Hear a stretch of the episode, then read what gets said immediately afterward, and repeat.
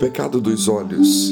E viu a mulher que aquela árvore era boa para se comer e agradável aos olhos, e árvore desejável para dar entendimento. Tomou do seu fruto e comeu, e deu também a seu marido, e ele comeu com ela. Gênesis 3, 6. Por que ficamos tentados em nossa mente? Porque a nossa mente é o comando central, é lá que raciocinamos e onde reside o nosso intelecto. É na mente que contemplamos, sonhamos e fantasiamos.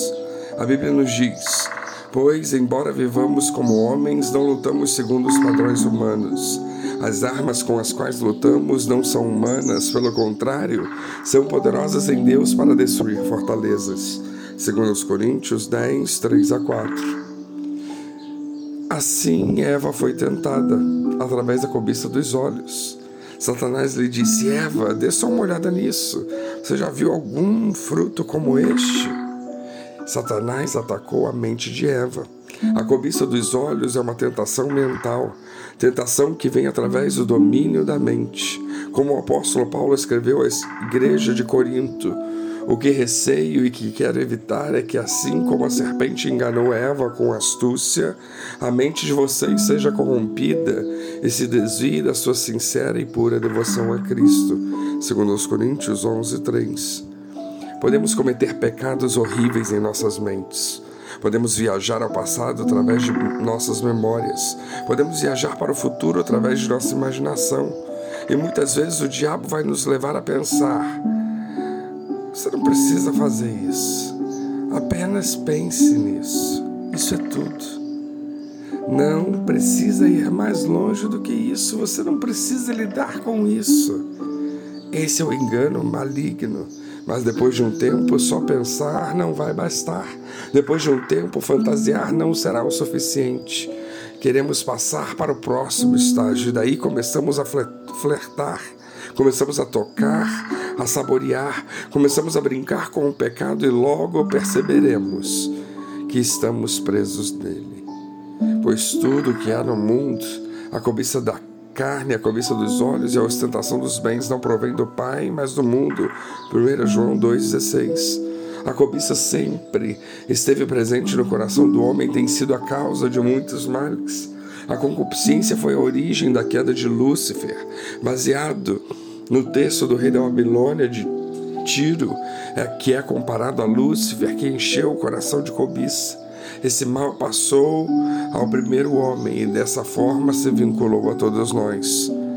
Ponderemos sobre a cobiça, suas consequências, sobre o domínio próprio, sobre quais são as recomendações bíblicas, pois a cobiça é o desejo intenso pelas coisas que parecem satisfazer os nossos anseios. A ambição desmedida por riquezas, fama, é a ganância do ter sem medir as consequências. A cobiça é despertada pelos olhos e é por eles que o ser humano tem interesse por aquilo que quer ver. O homem é engodado e tentado pela ambição, sendo capaz de fazer qualquer tipo de negócio, enganar e até furtar, matar. Essas coisas são resultado de corações cobiçosos. Os discípulos tiveram seus corações afetados pela cobiça a buscarem posições privilegiadas, como vemos em Lucas 22, 24. A cobiça nunca permitirá que o homem esteja satisfeito.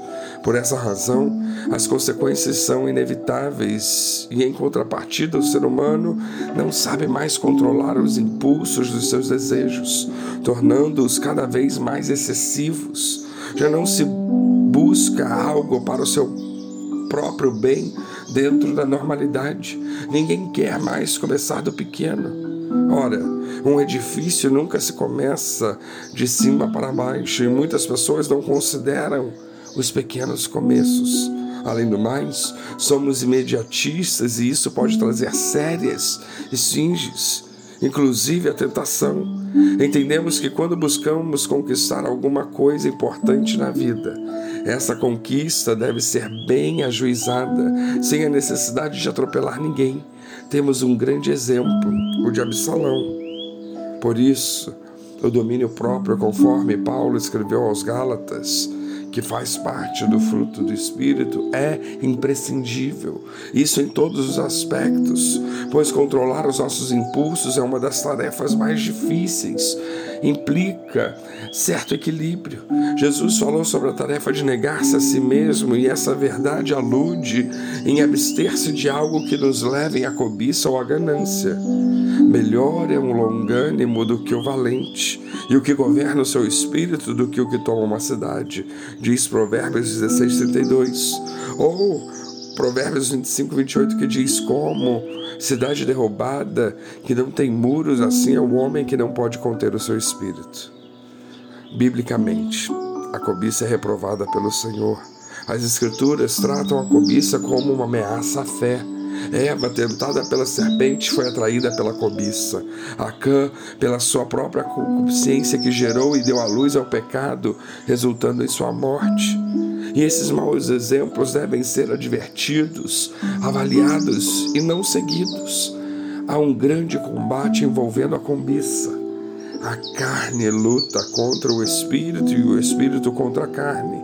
Nessa peleja não devemos fracassar, mas sermos resistentes a todo tipo de tentação que nos levem às concupiscências da carne, sem, contudo, acrescentar a vida espiritual, pois, se perguntássemos a Sansão sobre tentação, ele diria que uma noite de prazer não vale uma vida inteira de cegueira.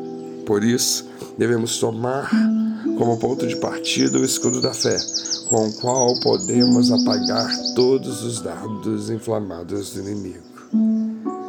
Que Deus nos abençoe.